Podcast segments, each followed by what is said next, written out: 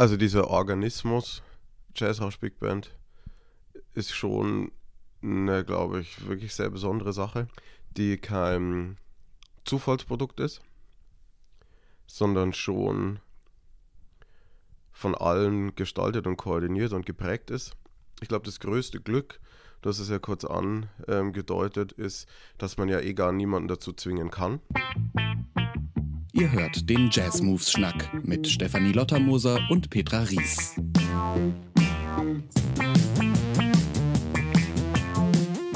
Moin und herzlich willkommen zum Jazz Moves Schnack, dem Hamburger Podcast über Jazz und darüber hinaus. Darüber hinaus sind wir heute auf jeden Fall, äh, weil die Gäste, die ich heute eingeladen habe, sehr, sehr weit weg von jeglichem Schubladendenken sind. Es gibt wahrscheinlich nicht viele Bands, die einerseits Residents in einem bekannten Techno-Club wie dem Münchner Harry Klein sind und mit diversen Techno-Programmen Jazzfestivals auf der ganzen Welt bereisen und andererseits Konzerthäuser in ganz Deutschland mit Arrangements deutscher Weihnachtslieder ausverkaufen, was im Moment gerade der Fall ist und auch gestern Abend in der Hamburger Leishalle passiert ist. Die Rede ist von der Jazzrausch Big Band und ich begrüße den Gründer und Bandleader Roman Sladek und den Liedaltisten Daniel Klingel. Schön, dass ihr da seid. Danke für die Einladung. So, ihr habt gestern in der Hamburger Leishalle gespielt und ihr seid momentan auf einer zweiwöchigen Deutschland-Tour mit eurem Programm Alle Jahre wieder. Nach so vielen Abenden mit Odu Fröhliche und Still, Still, Still Roman, was hörst du privat an Weihnachten noch für Musik? Hörst du überhaupt noch Musik an Weihnachten?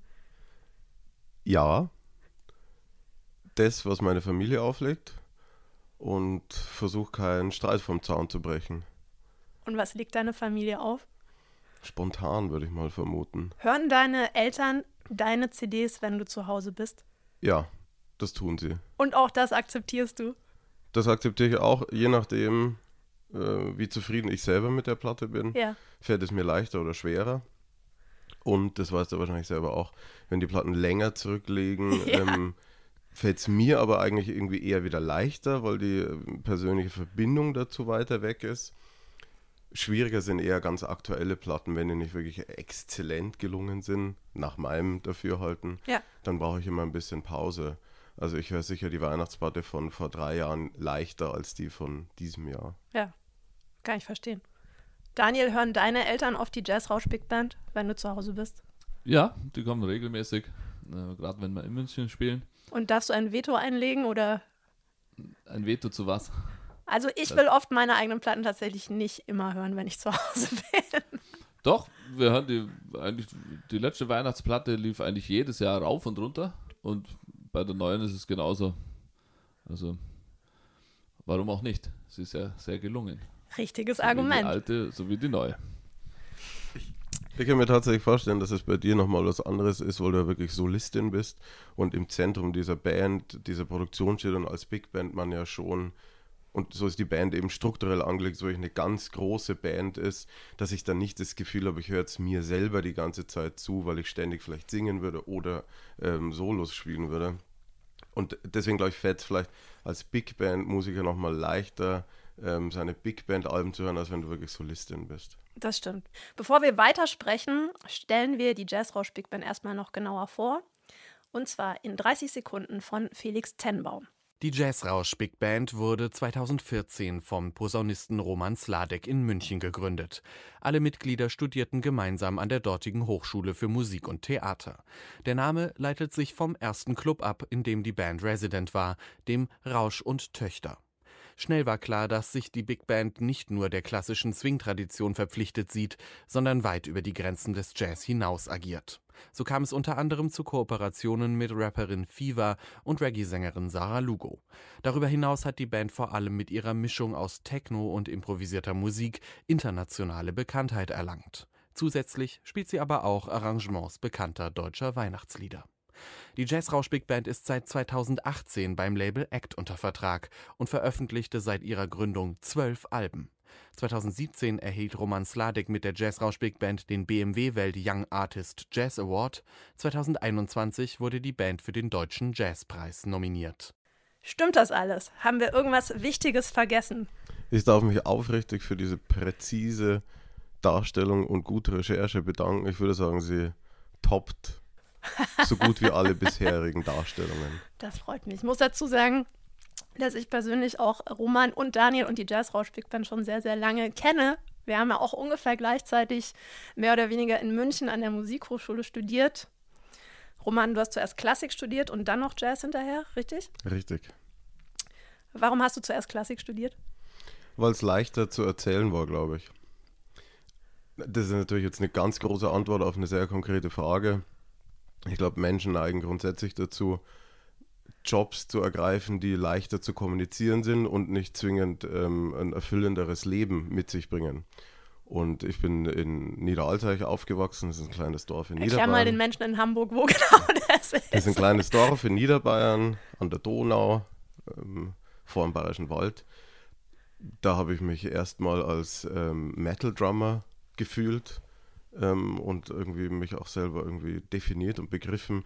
Das war aber jetzt in dem Umfeld nicht unbedingt ein Beruf. Es gab ein musisches Gymnasium, auf das ich dann gewechselt bin und habe dort eigentlich mehr aus einer Notwendigkeit heraus Posaune ähm, gelernt oder aufgegriffen und durfte dann durch vermutlich ein bisschen gute Veranlagung, auf jeden Fall mehr als Fleiß, ähm, dort dann erfolgreicher werden im Posaunespielen und durfte dann ein Jungstudium an der Musikhochschule anfangen und habe dort erstmal halt mit Klassik begonnen, weil dass man ein klassisches Blechblasinstrument lernt, um damit vielleicht in ein Orchester zu kommen und dort eine Festanstellung dann zu erreichen.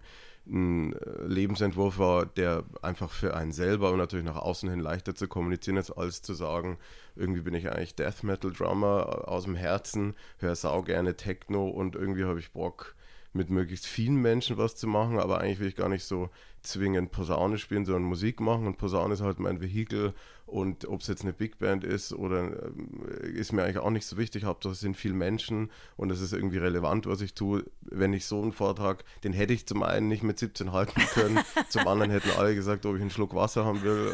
Ähm, und ob was gestern Abend vielleicht los war. Was war Und gestern das- Abend los?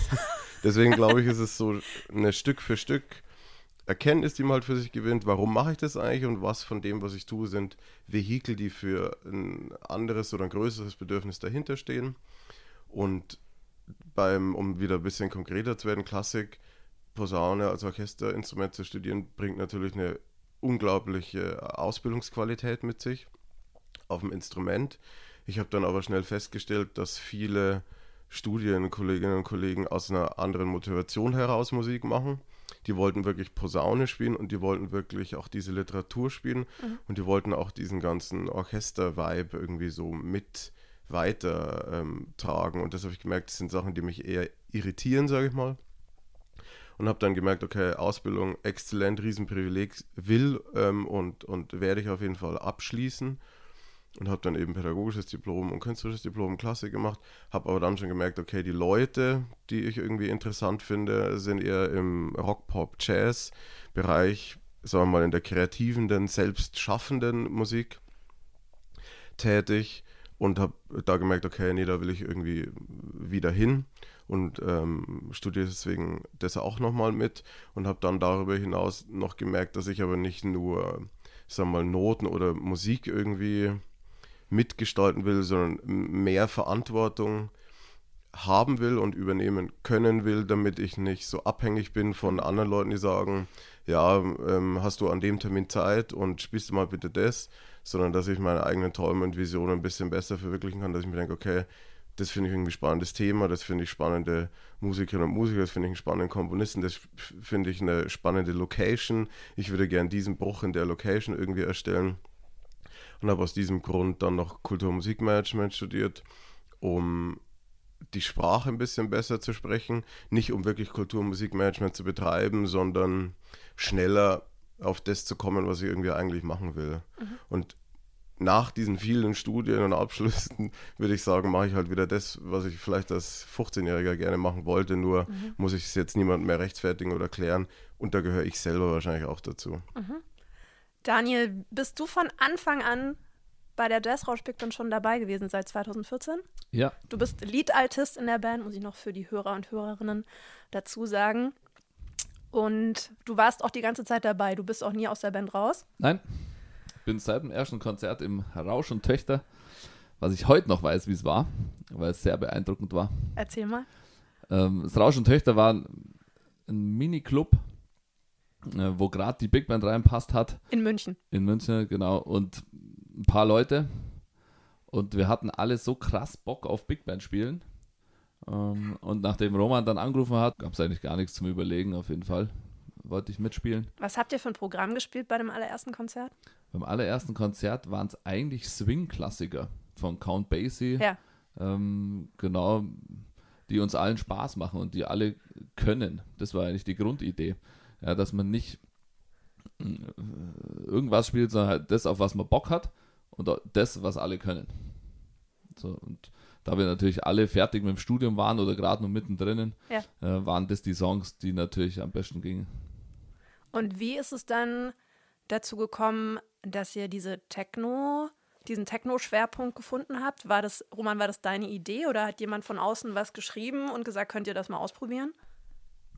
Ist aus einem organischen Prozess heraus entstanden. Ich habe privat einfach sehr gerne damals schon Techno gehört.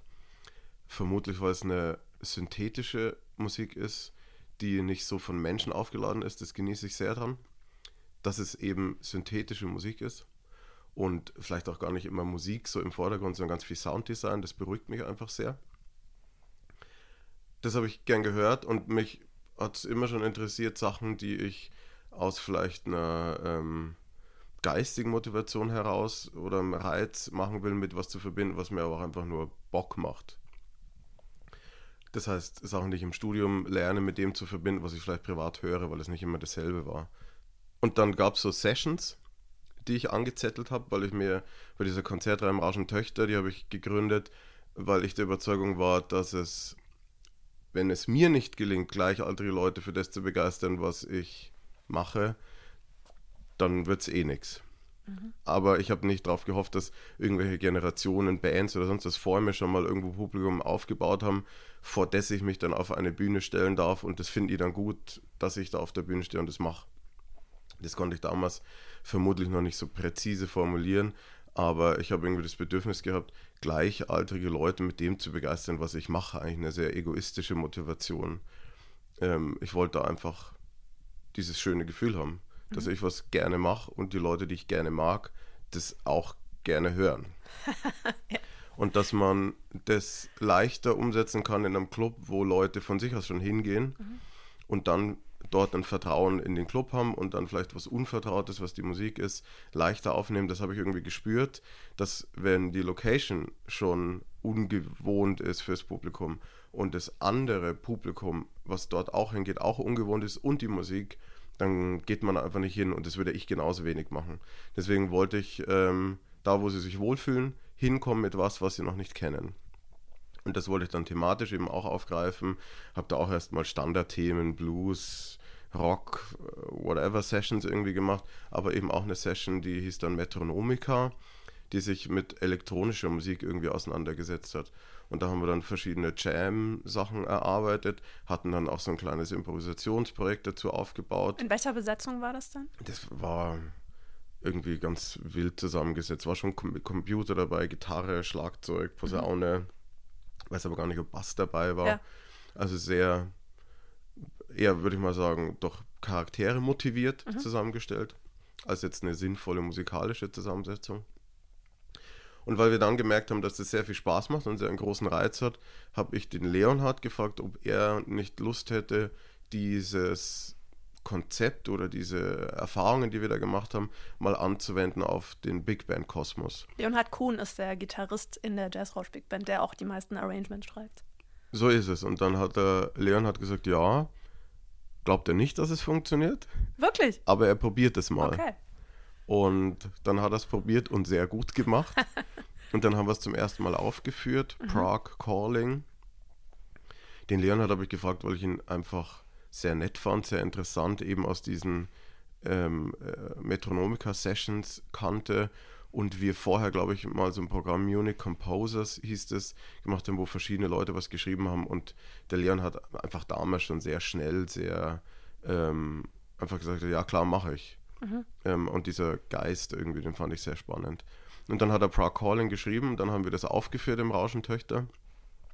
Und da sofort gemerkt, dass das eine, einen Moment entwickelt, was über das bisherige Gefühl hinausgeht, dass es eben eine Musik ist, die uns beim Spielen sehr fordert, mhm. die uns wirklich als Instrumentalistinnen und Instrumentalisten was abverlangt, aber das Publikum auch einfach eine Fetzengaudi dabei hat und es richtig abfeiern kann. Und diese Mischung aus, es ist irgendwie richtig gehaltvoll und es gibt wirklich eine Ursache für diese Wirkung, die es beim Publikum auslöst und ist nicht nur ein Effekt, ist was ganz Besonderes irgendwie in diesem Moment schon gewesen und dann haben irgendwie alle gefühlt, ähm, ja, lass da mal dranbleiben, lass das mal weiter versuchen und dann ist es immer weiter gewachsen. Es ist mir schon über die Jahre immer aufgefallen, dass ihr einfach von Anfang an so ein Team wart. Wirklich, ihr ladet alle den Bus zusammen aus, ihr helft alle beim Aufbauen. Nach dem Konzert ist fast die ganze Band am Merchstand und unterschreibt Platten. Auf der Bühne hat die ganze Band eine Ausstrahlung nach außen, einfach, dass alle an einem Strang ziehen und alle Bock haben, den Leuten eine gute Zeit zu bescheren und natürlich gut zu spielen. Und ihr ladet auch alle den Bus gemeinsam wieder ein. Ihr seid dann bestimmt auch noch alle an der Hotelbar später. War das von Anfang an so gewachsen oder auch für jemanden, der da nicht Bandleader ist, sondern Teil der Band, war das von Anfang an so, dass klar war, wir, wir müssen das hier zusammen irgendwie hinbekommen? Oder hat es da oft eine Ansage gebraucht, dass jemand sagt, so, hey, das funktioniert nur, wenn wir alle an einem Strang ziehen?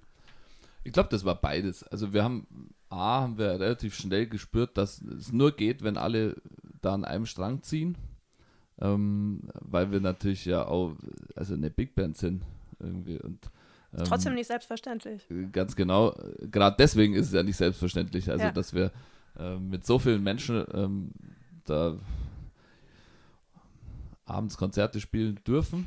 Ja. ja ähm, Hat es an sich A schon diese, ja, manchmal schon Ansagen braucht, dass wir das alles so machen, weil natürlich große Bands ähm, Strukturen brauchen. Ja ähm, weil sonst zerflattert das und äh, Roman hat da eigentlich immer von Anfang an schon gut darauf geachtet, auch dass es immer eine Bahn kriegt. Andererseits, dadurch, dass halt auch alle Bock haben, ähm, hat man auch wenig darüber diskutieren müssen. Ja, es wirkt ja, auch nicht so, als ob da Leute sich zu irgendwas zwingen würden, was gerade genau. gemacht werden muss. Und ähm, auch der große Vorteil, dadurch, dass wir so viele Menschen sind, ist halt, dass jeder sich da ausleben darf. Ja. ja also wenn mal einer keinen Bock auf den anderen hat, dann geht er halt zu einem anderen oder äh, wenn drei irgendwie das machen wollen, dann machen die das halt so und so. Also ähm, das ist ein großes Geschenk von so einer großen Big Band, die, dass die große Band das ausgleicht im Prinzip. Ja. Die Struktur bei euch in der Band ist ja so, ihr habt zwar natürlich eine Plattenfirma, aber entgegen dem immer noch weit verbreiteten Glauben kümmern sich Plattenfirmen nicht einfach um alles, was so eine Band macht. Ähm, und ihr habt auch eine Booking-Agentur. Ich weiß nicht, ob die alle eure Konzerte organisiert oder nur einen Teil. Aber ihr seid ja auch innerhalb der Band sehr stark strukturiert und organisiert. So auch, dass, wenn mal jemand nicht kann, dass jemand da ist, der sich um die Subs kümmert, dass jemand die Besetzung organisiert und dass auch dir, Roman, ein bisschen was aus der Hand genommen wird, weil du ja sowieso wahnsinnig viel damit zu tun hast, den ganzen Überblick zu haben. Also dieser Organismus, Jazzhouse Big Band, ist schon eine, glaube ich, wirklich sehr besondere Sache. Ja. Die kein Zufallsprodukt ist, sondern schon von allen gestaltet und koordiniert und geprägt ist. Ich glaube, das größte Glück, hast es ja kurz angedeutet, ist, dass man ja eh gar niemanden dazu zwingen kann. Ja. Es gibt, glaube ich, ganz viel gesellschaftliche ähm, Zusammenhänge und Anstellungsverhältnisse, und Abhängigkeiten, in denen Leute sich gegenseitig zu etwas zwingen. Ich habe die Jazz Big Band eher als einen Kosmos dann begriffen über die Jahre natürlich und sie hat mir auch sehr viel beigebracht. Genauso wie die einzelnen Leute sich untereinander, ich der Band und alle zusammen, aber eben auch die Jazz Big Band mir persönlich, dass man nur ein Umfeld schaffen kann, was dann gewisse ähm, Früchte trägt oder gewisse Effekte oder Wirkungen nach sich zieht. Und dass es mein Job ist, diese Rahmenbedingungen zu schaffen. Mhm. Und die Rahmenbedingungen so zu schaffen, dass ich eigentlich nie ein konkretes Verhalten kommentieren müsste, sondern dass ähm, die Umstände auf völlig selbstverständliche und orga organische Weise dazu führen, dass alle den Bus ausladen, alle auf der Bühne ähm, zu 100% für sich brennen, für die anderen brennen, für die Musik brennen, für das Publikum brennen. Ist völlig selbstverständlich alle zum Merchandise gehen, weil das alle als Selbstverständlichkeit begreifen, als Notwendigkeit begreifen und natürlich dann ähm, den Bus wieder beladen zusammen, weil jeder Koffer, den man nicht selber einlädt, ja jemand anderes einladen würde und warum sollte sie oder er das für einen tun und man dann danach einfach, wenn es vielleicht schon acht Stunden Fahrt war, irgendwie sieben Stunden Aufbau, Abbau, Konzert, ähm, es halt noch nicht reicht, was so schön ist und man dann halt dann nochmal vier oder fünf Stunden an der Hotelbar sitzt. Und dass das aber passiert, weil das alle wollen und für notwendig halten. Und dass dieser Organismus einfach auf sich selbst sehr acht gibt. Ja. Und was dabei, glaube ich, auch im Verständnis hilft, ist, dass es in so einem großen ähm, Organismus nicht einen Zustand gibt. Es gibt Phasen, wo es wichtig ist, dass man sagt, das ist die Variante, die wir jetzt wählen, egal ob es auch noch zehn andere theoretisch gibt. Wir müssen uns für eine entscheiden. Und die bestimmt jemand. Und dann gibt es Zustände, in denen niemand bestimmt, was jetzt gemacht wird, sondern das kommt aus der Band heraus. Und es ist nicht entweder oder, sondern es ist sowohl als auch. Es gibt einfach ein großes Pendel, was zwischen diesen Sachen hin und her schwingt. Und das zu akzeptieren, dass man nicht eine Variante wählt und sagt, ja, das machen wir jetzt halt so und ich sage jetzt immer und überall, wie wir es machen, oder ich sag's nie, ähm, dass das nicht funktioniert. Und das klingt leichter, als es dann in der Durchführung manchmal ist, eben zu akzeptieren, nee, es ist nicht immer ich sage nicht immer an, wie wir es machen und der Leonhard sagt nicht immer, was wir spielen und irgendeine ähm, erste Stimme in einer Instrumentgruppe sagt nicht immer an, so wird es gemacht. Aber es kann auch Phasen geben, wo das halt so ist und das ähm, dann in der Durchführung so zu leben und hin und her zu wechseln, das ist, glaube ich, die Herausforderung. Wenn einem das dann gelingt, dann ist das alles halt sehr schön. Aber es ist dann schon auch so eine gewisse Immunität, ähm, in diesem Organismus oder wie in so einem Immunsystem, was natürlich schon darauf achten muss, okay, wo fängt jetzt an, was zu kippen, ähm, wo ist jetzt irgendwo was reingekommen, ähm, was jetzt irgendwie ein bisschen für Unruhe sorgt, da nicht über zu reagieren, aber irgendwie das halt auch alles immer auf dem Schirm zu haben. Also ich, es ist schon notwendig, dass alle die ganze Zeit hellwach sind, ob es der Jazzausspielung als Ganzes gut geht. Und ähm, jedes Organ da halt für sich selber äh, immer mithilft, ähm, aber auch mal krank sein darf.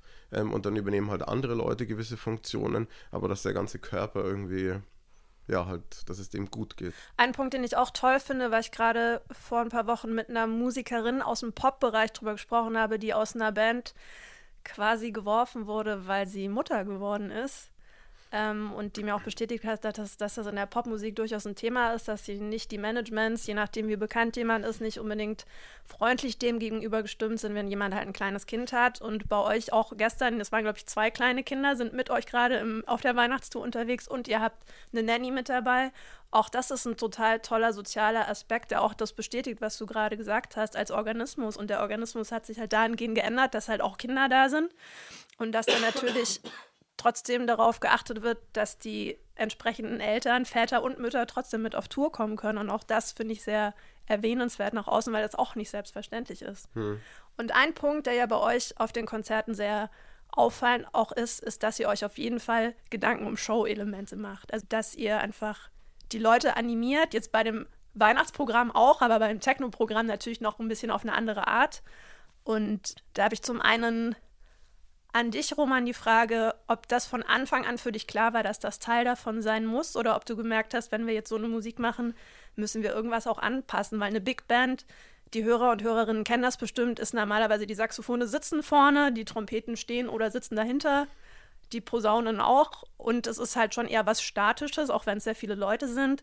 Und das brecht ihr ja völlig auf. Hast du das von Anfang an mit reingedacht, dass sich das auch verändern muss mit der Musik? Oder kam das mit der Zeit? Das war, glaube ich, ein natürliches Bedürfnis,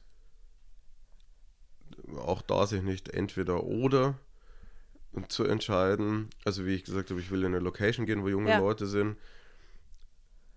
Jetzt im Nachhinein kann ich natürlich schon eine sehr präzise Analyse davon abgeben, warum. Ich glaube, die Motivation, wie sich das entwickelt hat, war eine, ein persönliches Bedürfnis, dass es einfach Spaß machen soll irgendwie und dass es ja auch gesehen werden muss. Ja. Inzwischen würde ich schon sagen, achten wir bei allem, was wir machen, darauf, dass es nie eine Wirkung ohne Ursache gibt.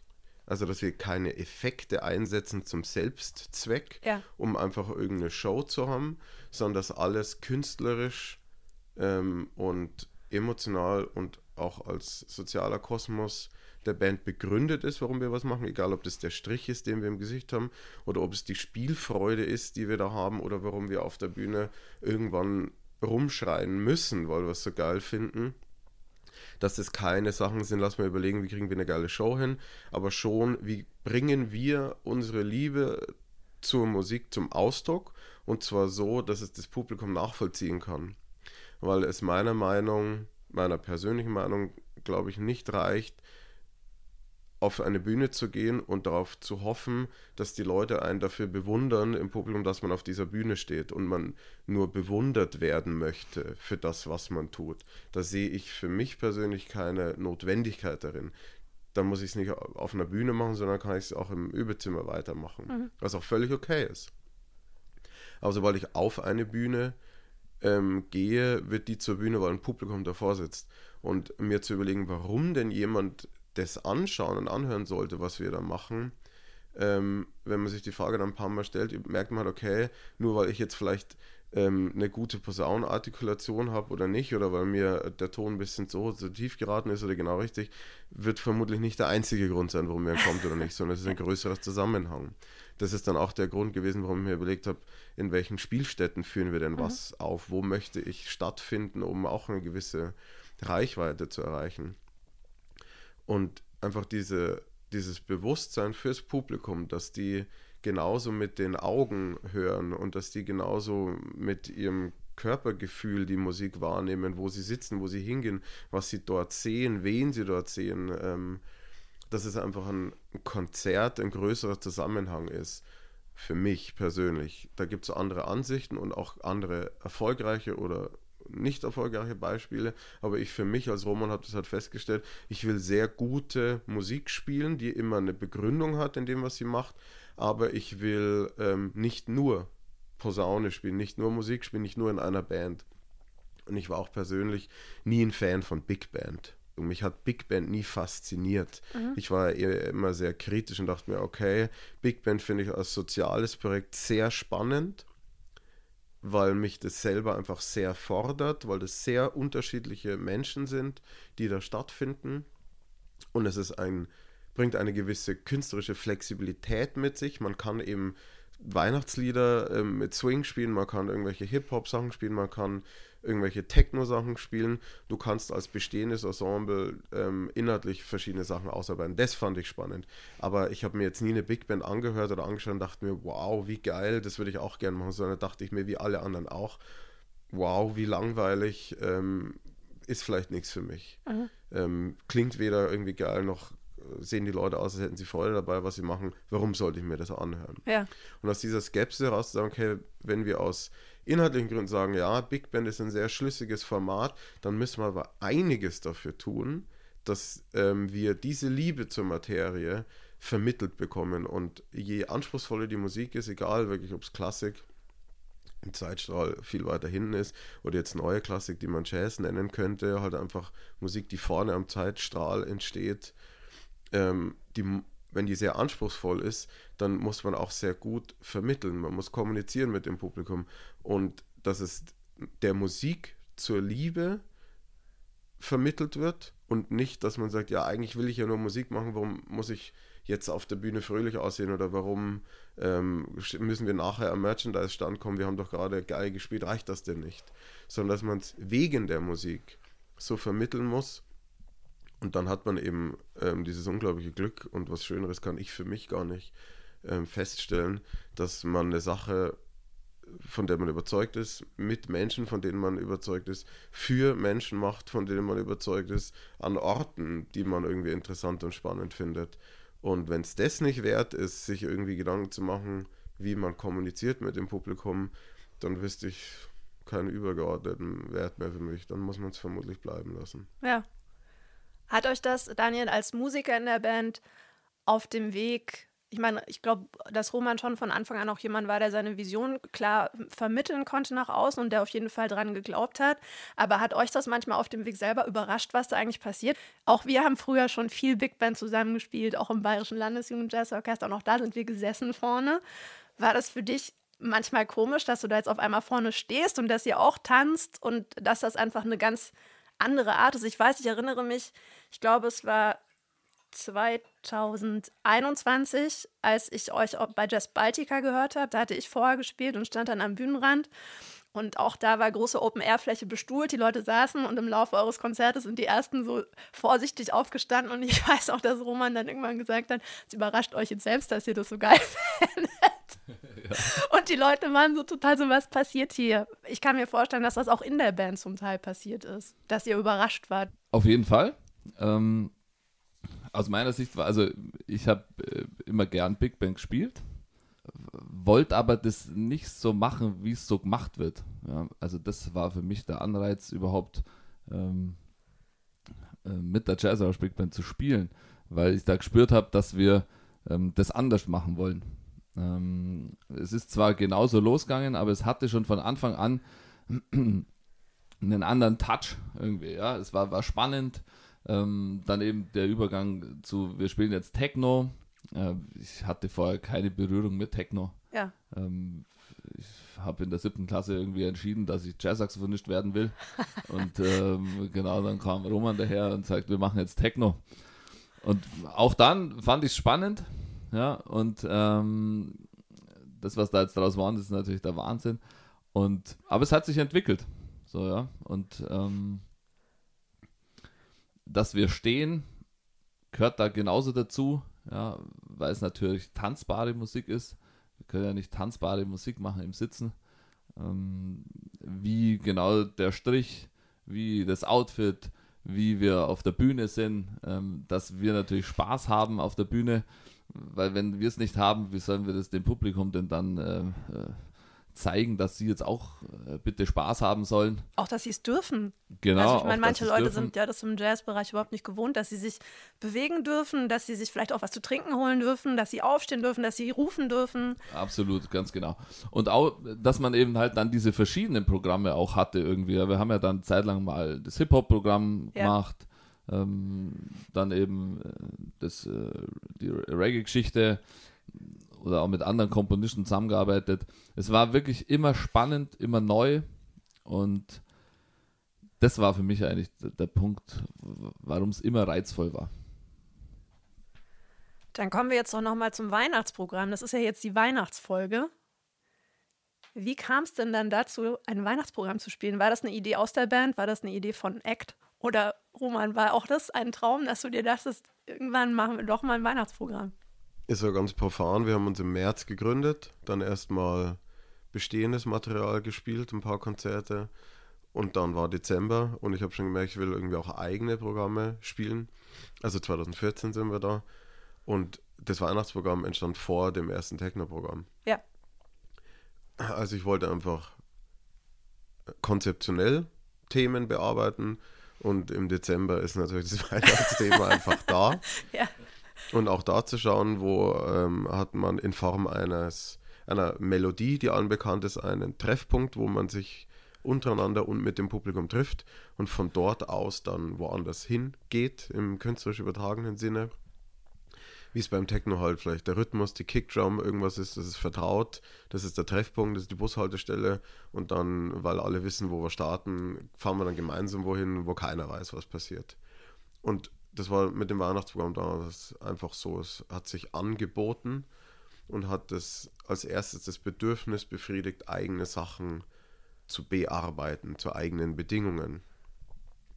Und mm, das klingt jetzt vielleicht ein bisschen, weiß ich nicht, konstruiert, aber ganz organisch würde ich sagen, ist Swing und Techno wirklich dasselbe.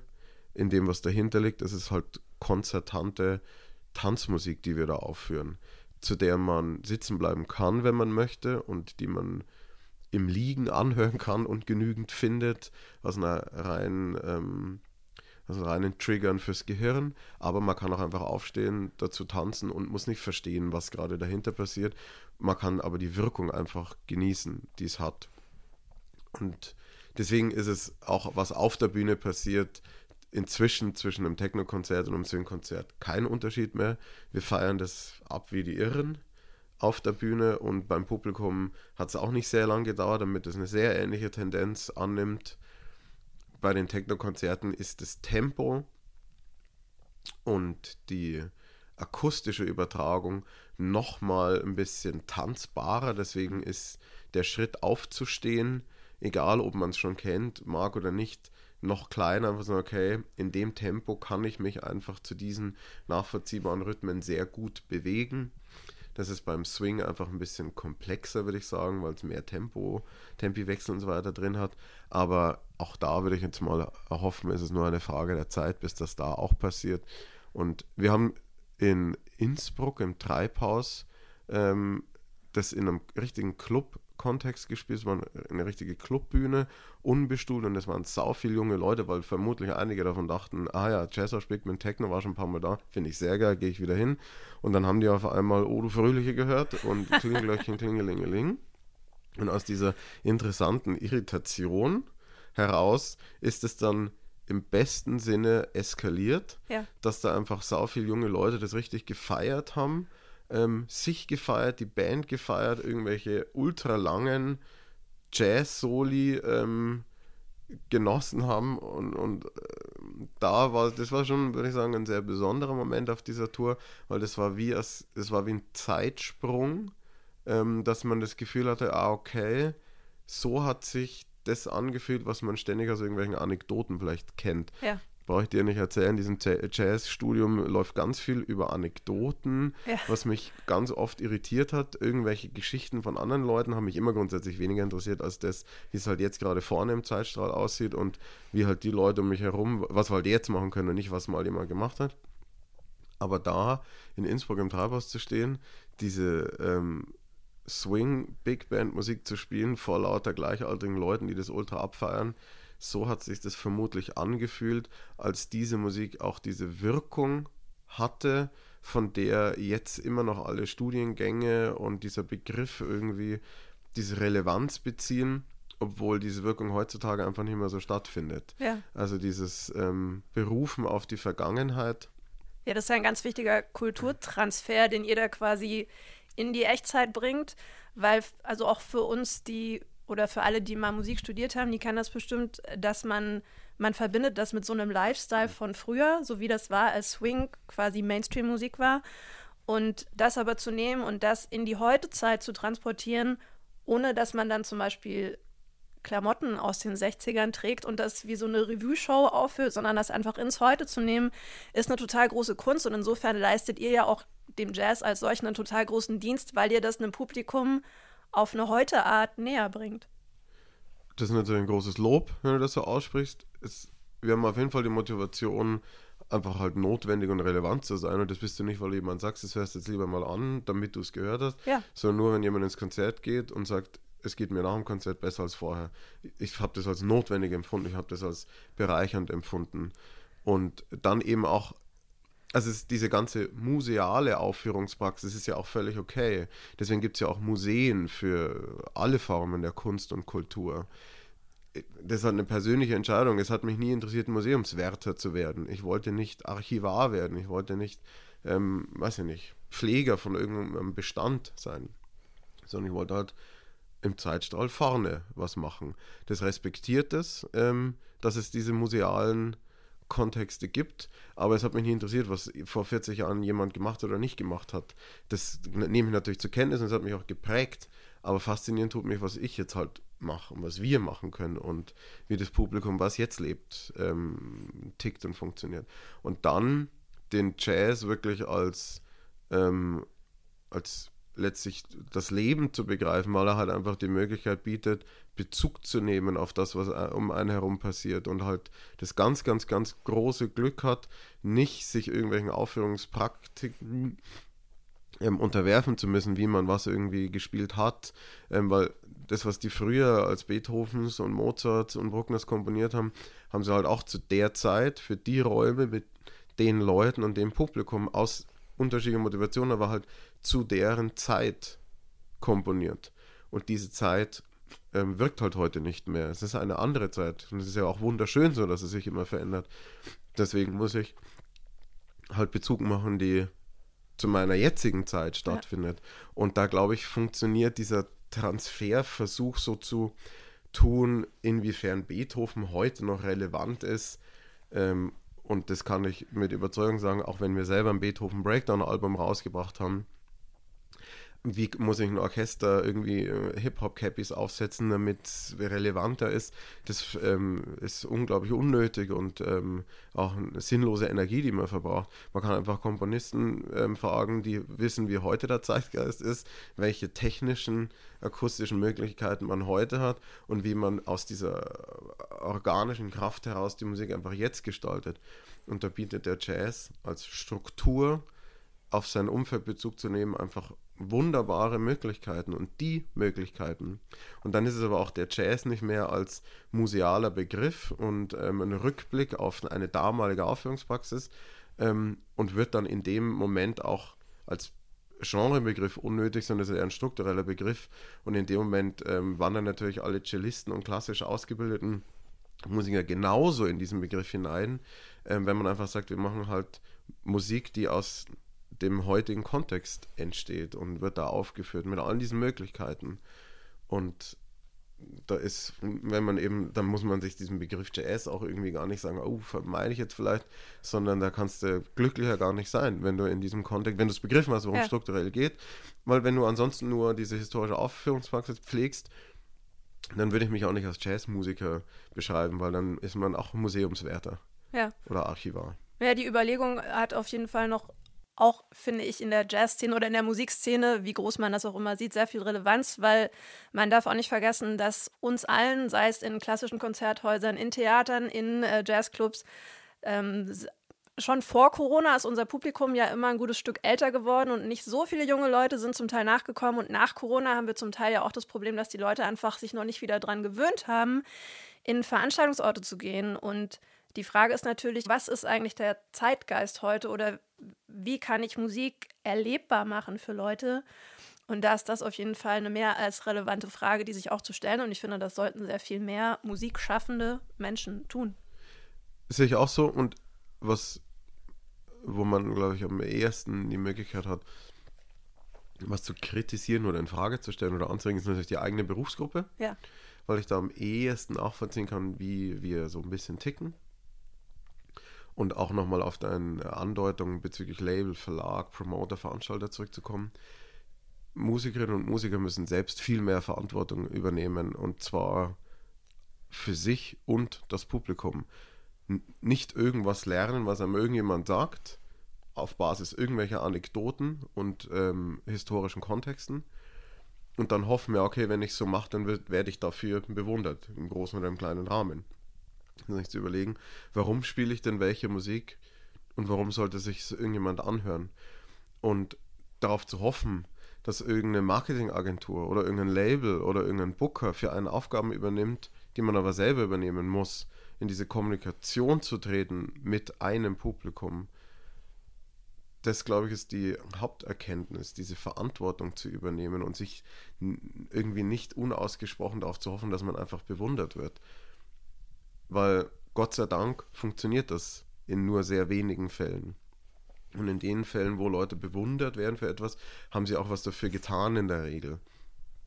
Und ich glaube, da funktioniert natürlich viel über Wissen, Erfahrungen und Mut, ähm, sich sowas zutrauen und sagen, nee, ich muss mich selber darum bemühen, ob das Publikum ähm, jetzt kommt bei meinem Konzert und ich muss vielleicht selber mal ähm, man kann ja im Kleinen anfangen, man muss ja nicht damit anfangen, die Isar-Philharmonie zu mieten und zu sagen, okay, ähm, jetzt probiere ich es einfach mal, sondern man kann auch mal sagen, ähm, ich miete einen kleinen Club und bin aber selber dann auch im Besitz der Verantwortung, aber auch der Möglichkeiten zu entscheiden und zu gestalten, ob das funktioniert oder nicht.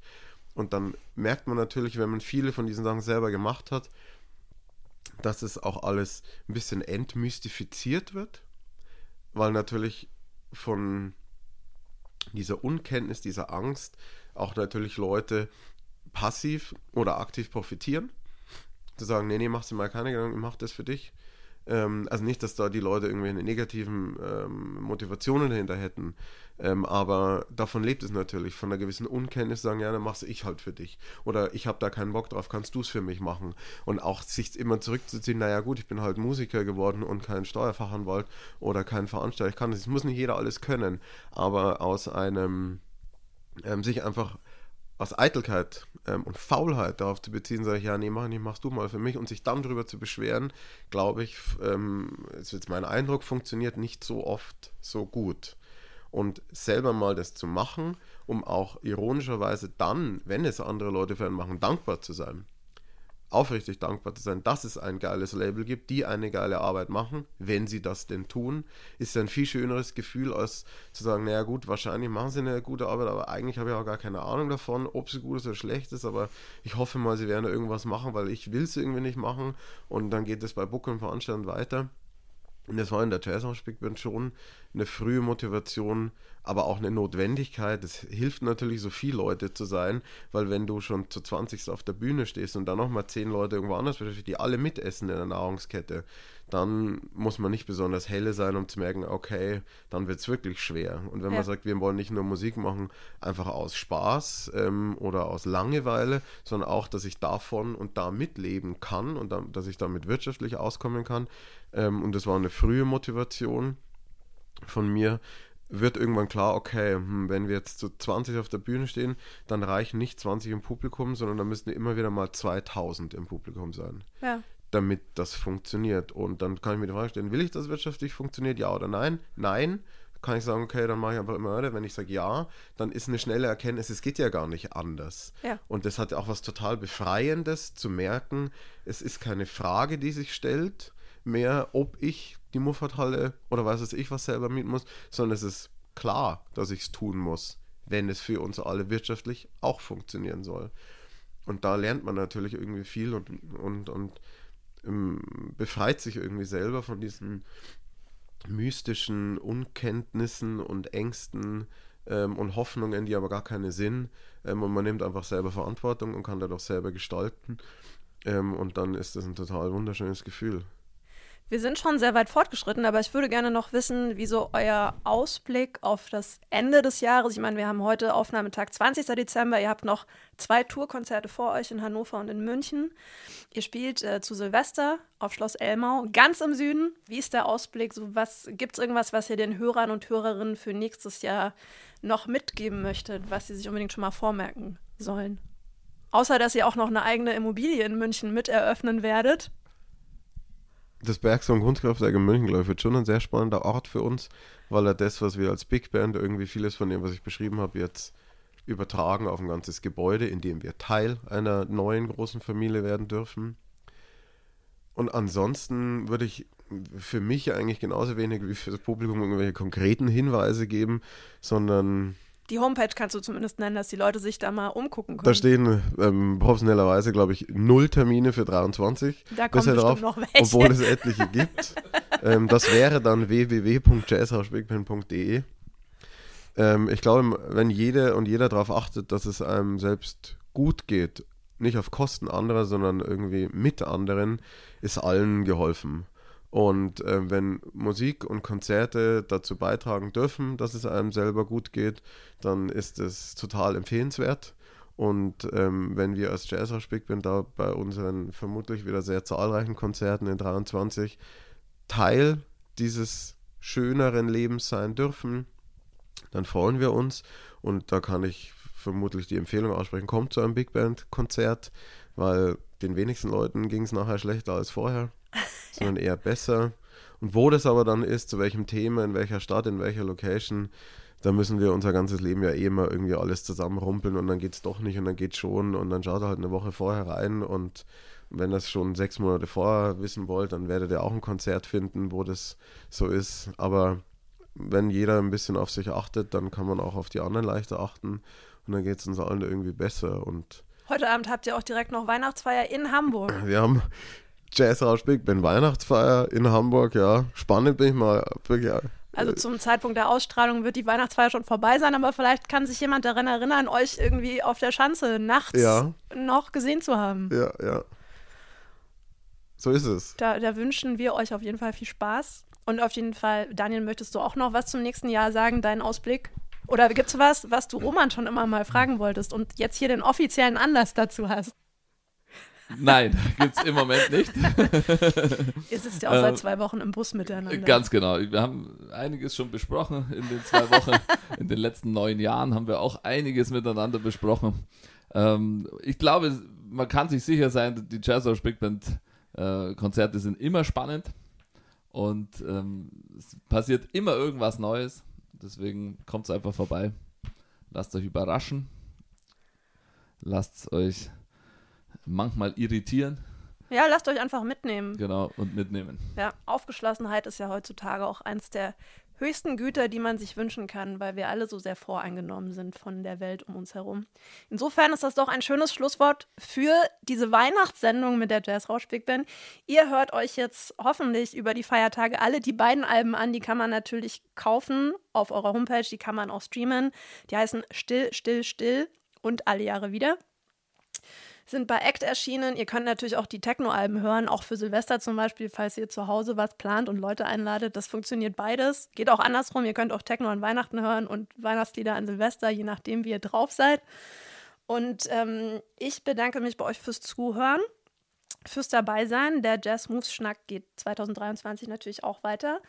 Und ich wünsche euch alles Gute, bleibt gesund, habt schöne Feiertage, eine harmonische Zeit, hoffentlich mit der Familie oder wie auch immer ihr die Feiertage verbringt. Danke Daniel Klingel, danke Roman Sladek, schön, dass ihr da wart und bis bald. Tschüss.